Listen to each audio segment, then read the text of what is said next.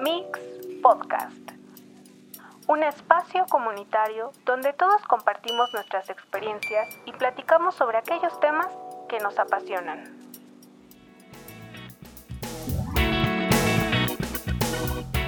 El día de hoy nos encontramos en nuestra tercera emisión de Mix Podcast. Mi nombre es Miriam y le doy la bienvenida a Angie, Gerardo, Dulce, Ángel y Edgar. ¿Cómo están? Hola, bien, gracias. Para esta sesión de Mix Podcast platicaremos de Charles Bukowski, uno de los autores más influyentes en la literatura americana del siglo XX y símbolo del realismo sucio. Nació en Alemania un 16 de agosto de 1920. Sin embargo, a raíz de la derrota de Alemania en la Primera Guerra Mundial y la debacle económica, su padre, un estadounidense de origen polaco, y su madre, de origen alemán, decidieron emigrar en 1923 a Estados Unidos. A través de su alter ego, Han Chinansky describió sus distintas experiencias de vida, marcadas por la marginalidad, soledad, peleas callejeras, fracasos amorosos y borracheras con vino barato. Bukowski escribió más de 50 libros, incluyendo 5 novelas autobiográficas. Actualmente sus poemas siguen siendo traducidos a decenas de idiomas y siguen apareciendo colecciones con material inédito. Para conocer un poco sobre la literatura y vida de Bukowski, Dulce y Ángel nos platicarán sobre tres novelas autobiográficas. Adelante chicos.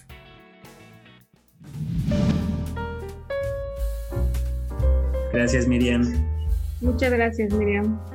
Eh, bueno, pues a mí me gustaría empezar a abordar a Bukowski eh, de una manera un tanto anecdótica, eh, de cómo yo conocí o me acerqué como a la literatura de este autor. Mm, yo trabajé un tiempo en una cafetería donde las personas que frecuentaban este lugar pues eran personas grandes, tipo de 45 años, ¿no? Entonces, ahí conocí a un señor que se llamaba Pepe, bueno, se llamaba José, ¿no? Pero le decían Don Pepe. Y él iba muy seguido a esa cafetería porque tenía un trato con el dueño para comprar vino por cajas. Entonces, él y yo nos hicimos, eh, hicimos como una muy buena amistad y un día me regaló un libro de Bukowski. Bueno, yo por ese entonces pues estaba como muy joven y la verdad es que cuando empecé a leer el libro me atrapó, me llamó mucho la atención en primer lugar porque era bastante digerible la, lectura y en segundo lugar porque me atraía mucho el tipo de pensamiento que tenía el personaje principal de la novela. Era como eh, un personaje muy sincero y desvergonzado eh, hacia los cánones que socialmente se tenían establecidos o se tienen establecidos todavía, ¿no? Y bueno, en tercer lugar, pues la libertad que el personaje tenía sobre su vida.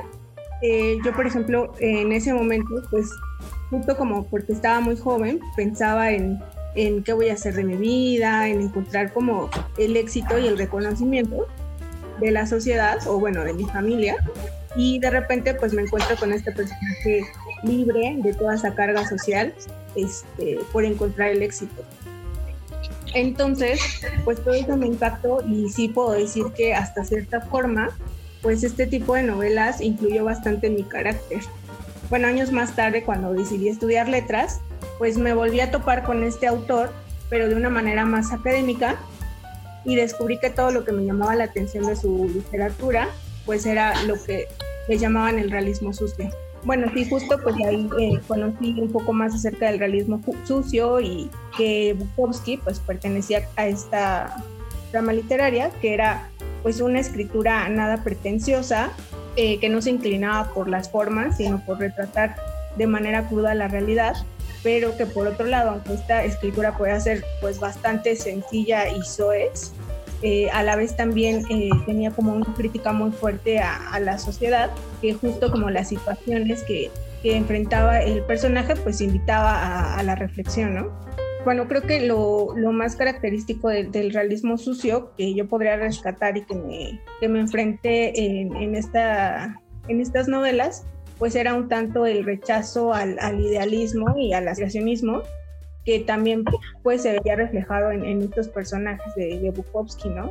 Eran como fracasados, que estaban envueltos en el exceso de, de todo, de drogas, de amor, de odio, de sexo, pero que todos estos personajes pues también estaban muy conscientes de su situación y de sus actos o sea, no culpaban como al mundo de, su fracaso. Y bueno, justamente te podría decir que el realismo sucio es, lo considero un reflejo de la vida de Bukowski. a lo largo de su vida estuvo bajo situaciones de violencia y pobreza. Eh, como lo decía Miriam, recordemos que él y su familia llegan a Estados Unidos en los años 20, una década que está marcada por la gran depresión económica. Tuvo un padre muy violento y resentido, donde yo considero que factores como el desempleo y la falta de oportunidades sumaron a que esta violencia desmedida este, se descargara en Bukowski. Si hay dos factores que, que marcan la niñez y adolescencia de Bukowski, es por un lado las golpizas por parte de su padre y el problema de acné que marcó no solo su rostro, sino también su personalidad. Eh, lo volvieron una persona solitaria encontró refugio a muy temprana edad en el alcohol, pero también en la literatura. Y justamente las experiencias y vivencias de Bukowski fue lo que alimentó su obra, ya que podemos encontrar una mezcla de realismo y ficción. Por ejemplo, en su novela La senda del perdedor, introduce elementos de su infancia y su adolescencia, por otro lado, en Factotum se refleja la vida de un joven que deambula de trabajo en trabajo y encuentra sentido en la escritura. Sin embargo, se encuentra con el rechazo tajante de las editoriales a sus textos. Y finalmente, Cartero refleja a un hombre maduro que durante 12 años trabaja en el servicio postal de Los Ángeles y finalmente renuncia a los, 40, a los 49 años de edad para dedicarse de tiempo completo a la escritura. Yo pienso que justamente estos, estos tres libros, La senda del perdedor, Factotum y Carter, son tres libros que yo podría recomendar para conocer su obra o para empezar a leer su obra y conocer la vida de Bukowski mediante el alter ego, el alter ego Henry Chinaski.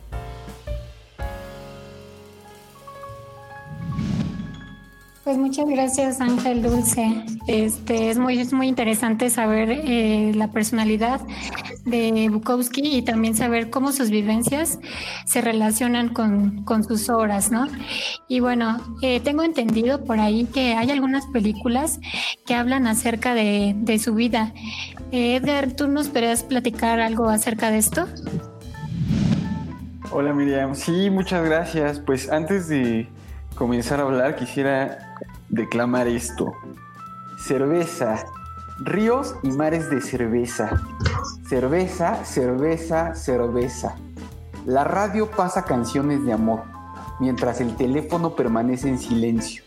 Y las, paredes, se ciernen. Y la cerveza es todo lo que hay. Esto es el final de un poema de el viejo sucio Charles Bukowski, que tiene en su haber más de 28 películas basadas en sus textos. Tenemos eh, diferentes películas de diferentes lugares, como El Hijo de Satanás, nombre homónimo de, de un cuento de él.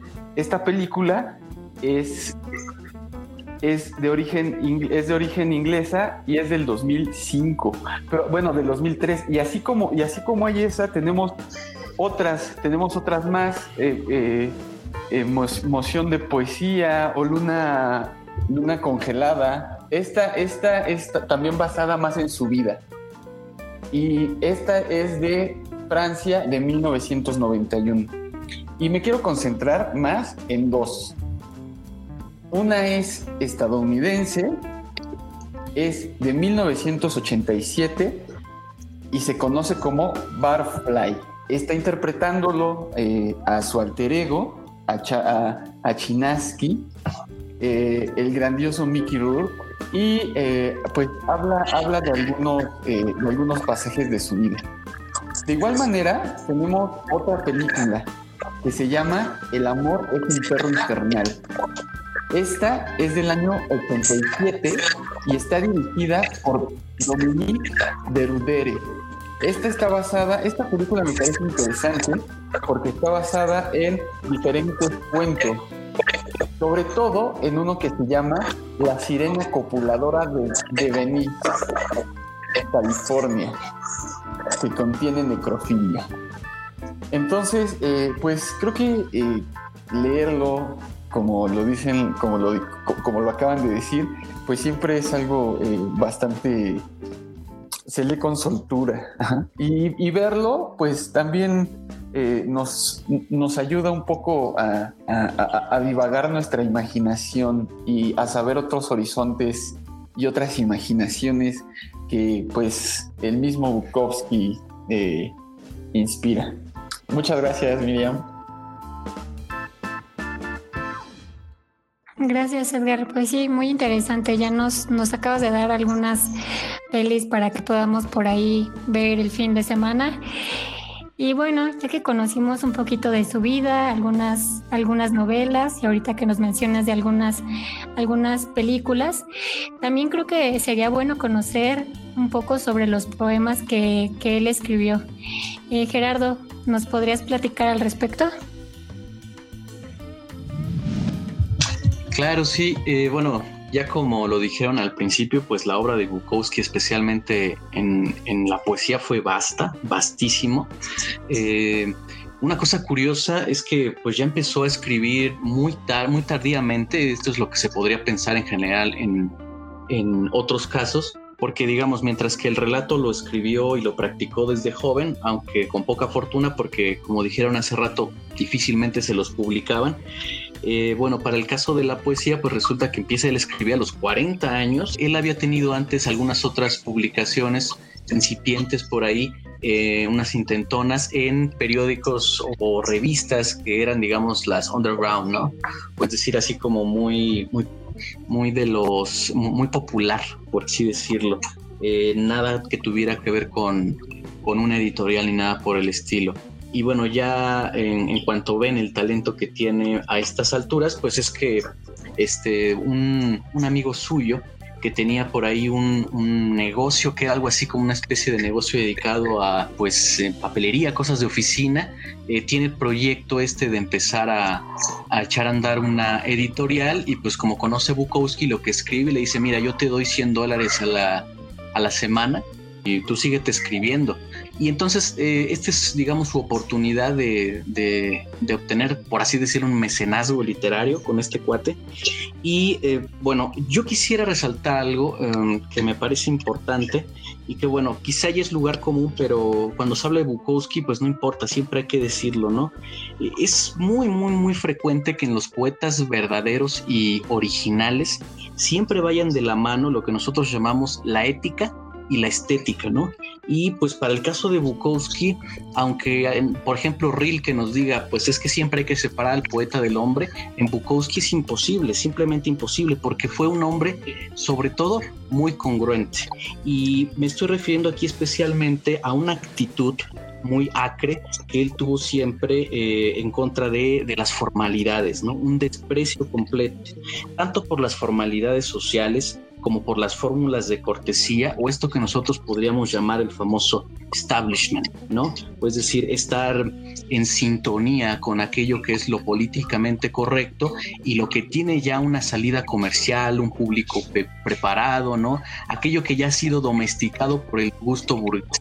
Y bueno, si había algo que le daba comezón a Bukowski, era este, pues estas actitudes aburguesadas, ¿no? Les quiero contar una anécdota rápida para que tengan una idea de a qué grado, a qué grado detestaba Bukowski las formalidades.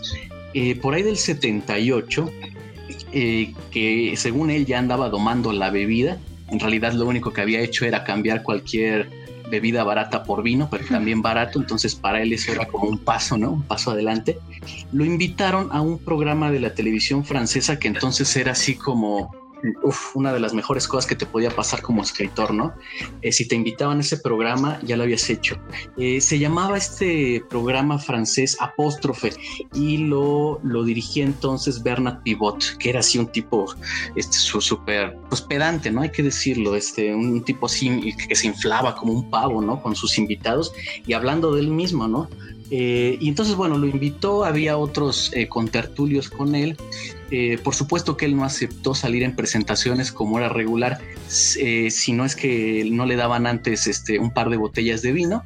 Em, para cuando empezaron ya la, la transmisión, él ya prácticamente se había terminado las dos botellas, mandó a pedir más esto a veces se ve como una actitud de rockstar, pero lo cierto es que a Bukowski, y eso se puede ver en los documentales que ahora nos recomendaron también, este, le abrumaba profundamente estas situaciones públicas apretadas, ¿no? A él no le gustaban, lo, lo, ponían, digamos, eh, de nervios, porque con todo, aunque tenía eh, esta fama de tipo duro, en el fondo eh, era un tipo muy sensible, ¿no? No en balde escribió tanta poesía.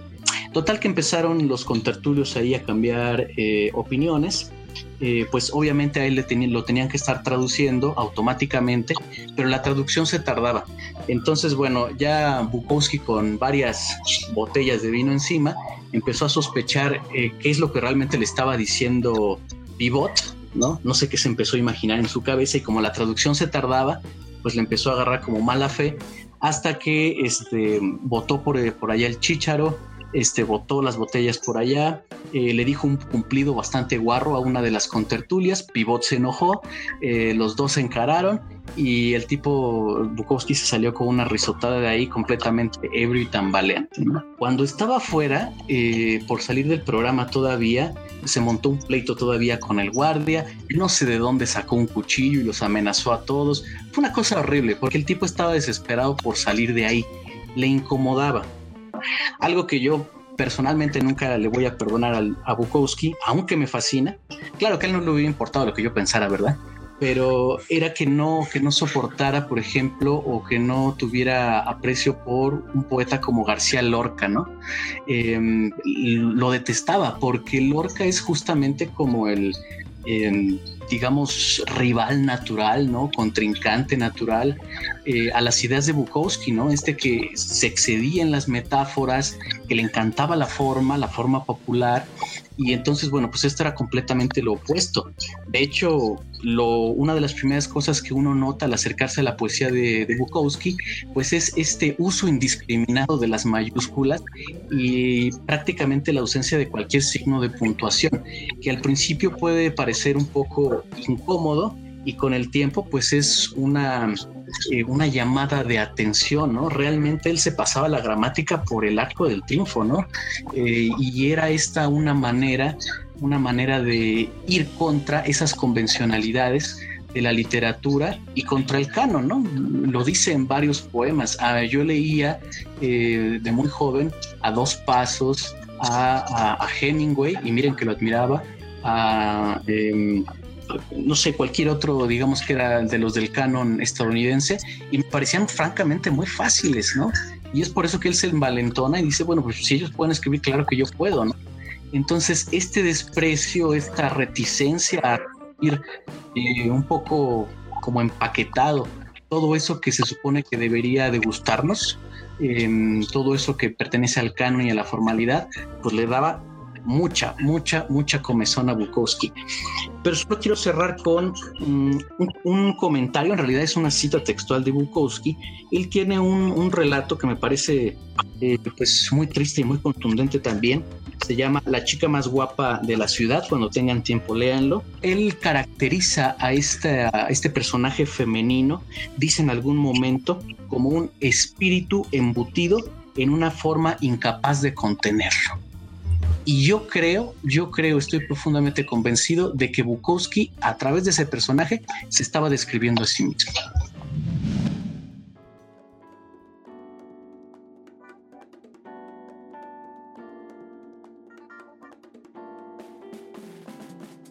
Eh, y bueno, ya para finalizar, eh, Angie nos, nos va a platicar acerca de algunos músicos, ¿no, Angie, que se han influenciado por Bukowski? Sí, así es. Muchas gracias, Miriam. Así como Bukowski era disfrutado por mucha gente, incluyendo a nosotros los mortales, pues también varios músicos famosos fueron fans de él. Por mencionarles alguno, está Kurt Cobain, el vocalista de Nirvana, él declarado en entrevistas que uno de sus autores favoritos era Bukowski. También está Anthony Kiddis, que es el vocalista de los Red Hot Chili Peppers, y este último hace una referencia a Bukowski en una canción que se llama Mellow Slinky in D. La canción es básicamente de varias cosas o personas que el cantante disfrutaba, no es para nada la letra profunda. Eh, no, se referencia a sus gustos con el equipo de básquetbol, los Lakers, el boxeador Mike Tyson, al actor Robert De Niro, al autor ¿no? A esto le menciona en el verso Pick up my book, Ray Bukowski, levanto mi libro, Ray Bukowski. Y esta canción tiene un estilo de rap, un género que yo creo que definitivamente a Bukowski no le iba a gustar, así que digo que realmente él haya dicho algo recíproco como recojo mi disco y escucho a los otros Chili Peppers, ¿no? Otra banda que también tiene alusión a este autor, pues es Vigar, el vocalista en el 2000, hizo también un homenaje de una forma al autor.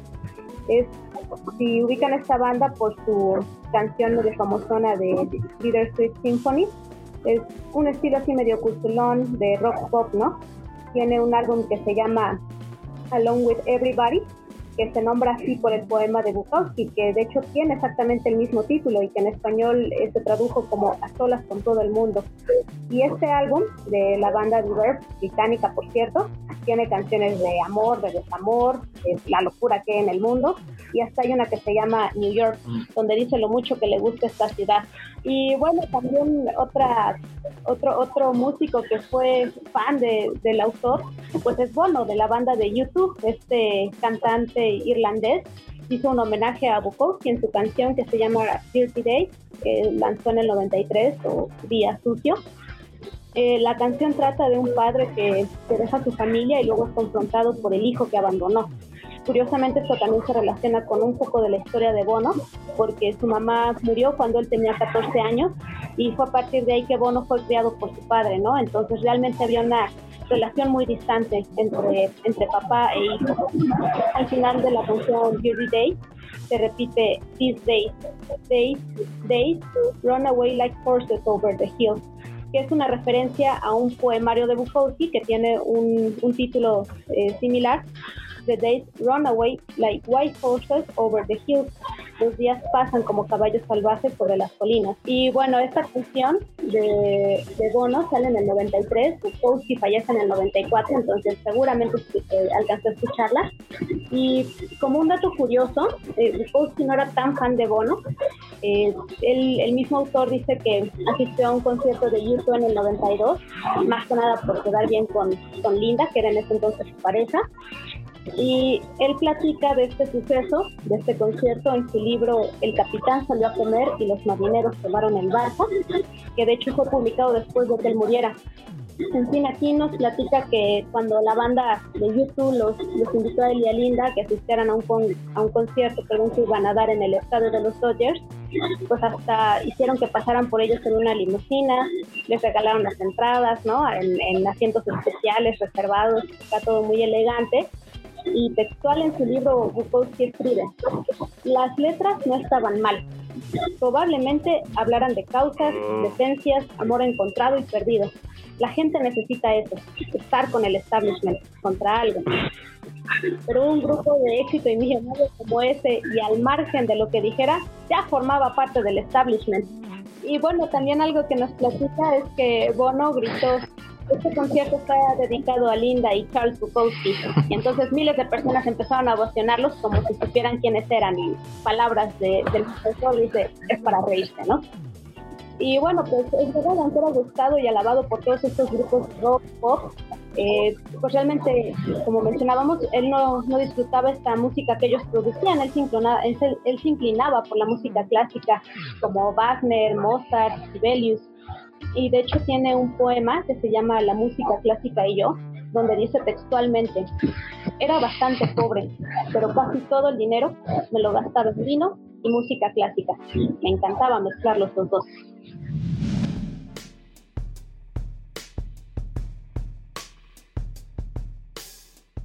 Pues muchas gracias Angie, estuvo muy muy interesante lo que nos, nos acabas de contar.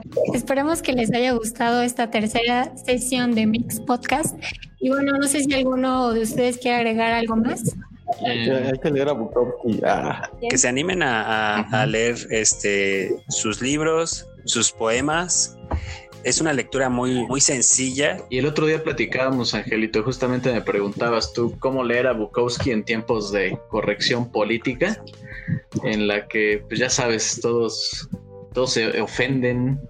Eh, y pues Bukowski justamente pues es alguien que está golpeteando constantemente no solamente los modelos y los estereotipos sino también algunas cosas que hoy podrían hacer mucho escándalo todavía no digamos podríamos decir que es un reputado machista si nosotros conocemos superficialmente su obra, ¿no? Pero creo que lo importante para poder poner en perspectiva actitudes, a veces eh, que, pueden llegar a ofender, pues es simplemente eh, decir que él era muy duro consigo mismo antes de ser duro con los demás. Creo que fue muy autocrítico, fue de esos pocos escritores que se atrevió a mirarse en el espejo y sobre todo para señalar con el dedo fustigador, pues no, lo bueno, no lo bondadoso, no lo que nos hace humanos y nos une a la divinidad, sino todo lo contrario, ¿no? Es decir, la porquería, el, lado, el lado más vil del ser humano en muchas veces, eh, pero también eh, pues es, un poema de una, es un poeta de una inmensa ternura, capaz de una inmensa ternura y capaz de, una inmensa compasión. Pero bueno, para eso hay que, hay que leerlo a fondo, para poder llegar a eso y quitarse los prejuicios. Pues bueno, eh, para los que nos escuchan, no se olviden de compartir esta sesión con tus amigos, conocidos, familiares. Recuerden que este podcast es comunitario y tú puedes formar parte de él. Así que puedes escribirnos a nuestras redes sociales o al correo que dejamos aquí abajito en la descripción para que ustedes también puedan ser parte de de este proyecto. Eh, síganos en nuestras redes sociales, también abajo les dejamos todos los links para que puedan seguirnos y pues no se olviden de escuchar la próxima semana un capítulo más de Mix Podcast. Hasta luego.